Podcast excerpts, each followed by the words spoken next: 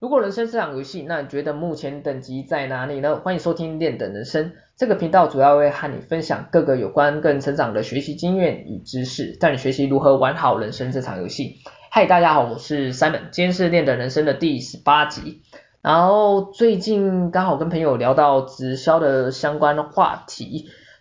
那为什么会聊到这个话题？是因为我朋友啊最近刚好被直销的人给搭讪，然后那个直销人他是刚好是卖。保健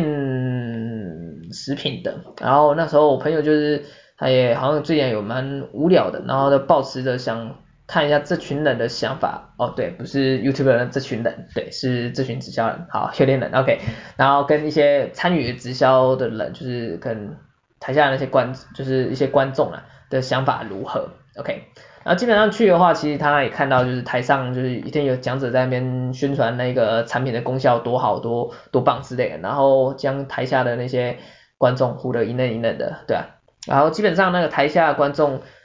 呃，里面一定会安排几个他们的算是专装脚之类的嘛，去帮忙炒热气氛的。然后记得呃比较特别的一个片段嘛，我。朋友说比较蛮像邪教洗脑的概念啊，就是彼此就是他台上的讲者好像要求那个台下观众啊，就是彼此两两搭肩，对，彼此两两搭肩，然后跟对方比个赞，然后跟对方且跟对方讲一个那个激励的话语啊，像今天来到你赚到了之类的这种算是鼓励激励的话嘛，对，OK，那。这个也算蛮有趣的嘛，OK，然后基本上呃基本上关于直销，其实如果要追回源头的话，它应该它基本上其实也算是蛮正统的盈利组织嘛，只是后来其实被蛮多一些有心人士给利用，然后就变成相对的话也影响它的名声了嘛，相对别人对它印象也不好，那基本上其实。被这些有心人士利用，然后变不好，基本上就是就是拿来骗人、拿来骗人的东西嘛。OK，不过相对于一些比较低等的诈骗集团，何谓 低等的诈骗集团？就是有可能你接到电话就是哎喂，然后就是可能打电话过去嘛，就是喂，你的小孩子现你的小孩现在在我手上，呃，你要准备多少钱？这种比较低等的嘛。开门见山，开门见山型的，相对这种而言的话，基本上他们比较有算是比较有在做功课，对啊，就是比较高级的诈骗集团啊，所以这一点可以算是给他们给予鼓励，给给他们鼓励嘛，也不是啊，就是当然不是鼓励他们去骗人啊，对啊，可是至少是比低等的诈骗集团算是有做功课，对，OK，然后在。那个关于话术的部分，基本上其实话术跟直销其实一样道理啊，就是话术它本质上它其实是好还是坏呢？基本上我觉得它本质其实没有好坏之分啊，因为它相对于它其实算是一个工具，而好坏之分的话，其实应该是看使用心使用者的心态如何。因为要是这个使用者他本身的心态是不正确不好的，可能他卖他贩售是一比较低品质，甚至没有甚至没有这个产品的相关的服务的话，既然他的一开始心态是错误的嘛，所以相对的他使用话术去去做。不管是做销售去做行销，这也就是变成一个骗人的工具嘛，所以当然自然而然就变坏。那假设今天你的立场不一样，你的使用者心态是为了你手上有一个非常有价值的产品，你想要把它推销出去，想要让更多人去发现这个产品，那你利用话术，利用适当的话术来销售这个产品，跟其他的一些使用者。来传递这个产品的价值，也让更多的消费者可以发现这个产品的好。那基本上你就是将有价值的东西带给其他人嘛。那基本上这个话术也就是变成一个比较正确良好的工具了。OK，所以今天前面讲过的，我就前面分享小故事，主要是要想要带的，想要带到就是，哎，我们是不是可以从就是直销话术当中，可以也可以学习到什么事情呢？对，因为基本上我其实相信，其实每件事情的背后，其实都可以有学到的东西。那今天我们要聊的主题就是关于如何提高说服力，对，然后以下会分享三个小技巧给大家做个参考。对 OK，好，那废话不多说，前 前面来说这么多废话，OK，好，那废话不多说，首先第一个小技巧是外表打理，OK，外表打理的部分，基本上其实不知道大家有没有听过一个法则叫七三八五五法则，也就是说，这个好像之前有做过一个做过相关的一个研究嘛，也就是说，就是别人在我们我们的对话当中啊，别人对你的观感印象。基本上有五十五 percent 是来自于我们的外在形象，包括你的肢体和表情之类的。然后另外有三十八 percent 是来自于你的声音的语调，也就是我们的抑扬顿挫，对，声音的抑扬顿挫之类的。OK，然后剩下的百分之七 percent 是才是来自于你的对话的内容。那基本上我其实觉得，呃，应该这样讲哈，其实内容其实也蛮重要的啦。但这个法则应该是主要是在强调，就是外在形象也有它一定的重要性的存在，对啊，呃，基本上其实也是如此啊，因为我们像我们人基本上是视觉性动物嘛，我们在一开始认识别人的时候，第一眼也是从看见这个人的外观外在，给这个人有设定的第一个印象嘛。一样的道理，然后基本上，如果你懂得适当的去包装你的外在的话，基本上，当然别人看你第一印象自然会加分不少。像是如果提高关于提高说服力的部分，像是呃举个例子来讲啊，像是我们在医院，对你看到医生穿医师袍，那他就是帮他塑造一个比较专业，就是提供一些医疗知识、医学知识的专业的形象嘛，对啊，所以。相对的话，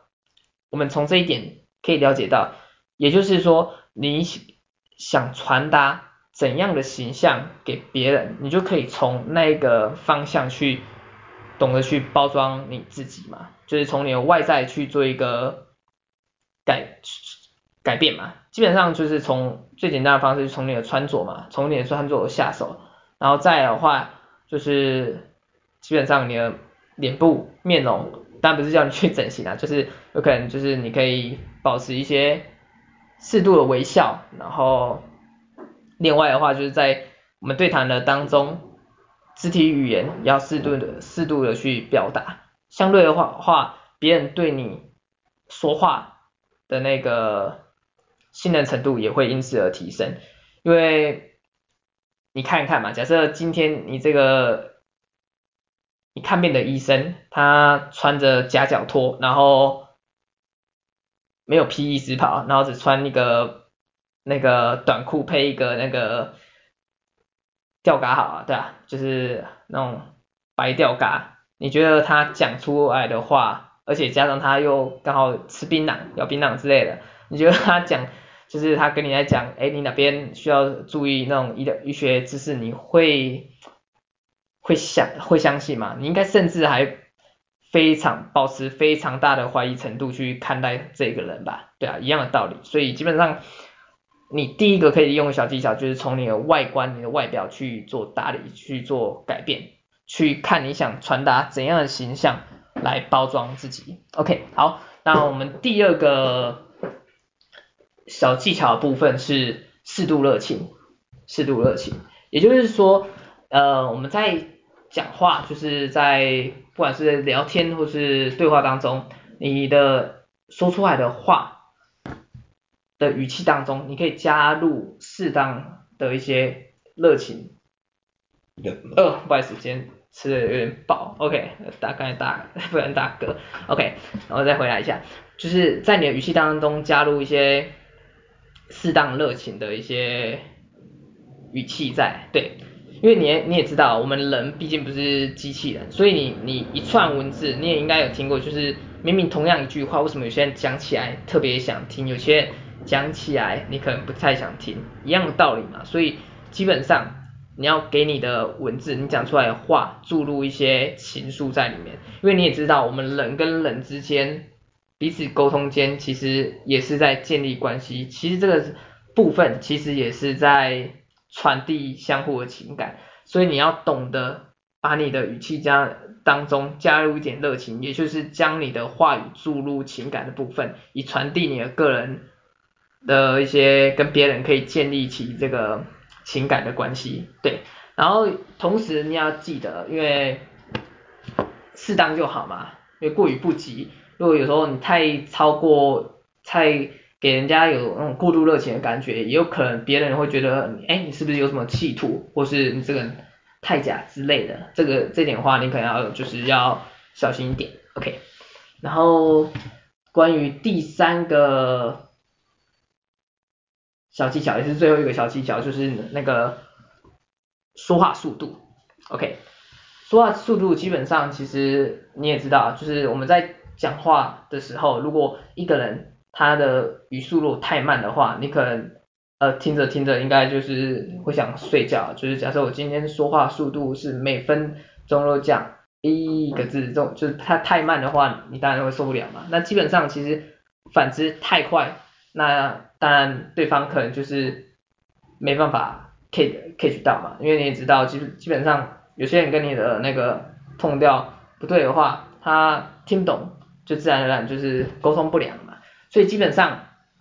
会建议你。可以保持适当的说话速度。不过我个人觉得，其实呃，关于说话速度，其实也是蛮主观的。所以我会建议，基本上呃，你可以呃一现场的反应，何谓一现场的反应？也就是在你在假设你今天跟一个人沟通，就是对话当中，你可以去观察那个人的表情。他如果像是有时候有些人可能哎跟你讲着讲着，他可能皱眉头。如果没什么意外的话，他可能就是哎。是不是你刚才表达不清楚？就是他心中感觉到纳闷，所以这时候可能可以稍微改变一下你的语速，或者就是再呃重新讲一次，因为我们沟通当中最主要的话就是要能传达你内心真的想法嘛，就是这个也就是建立在我们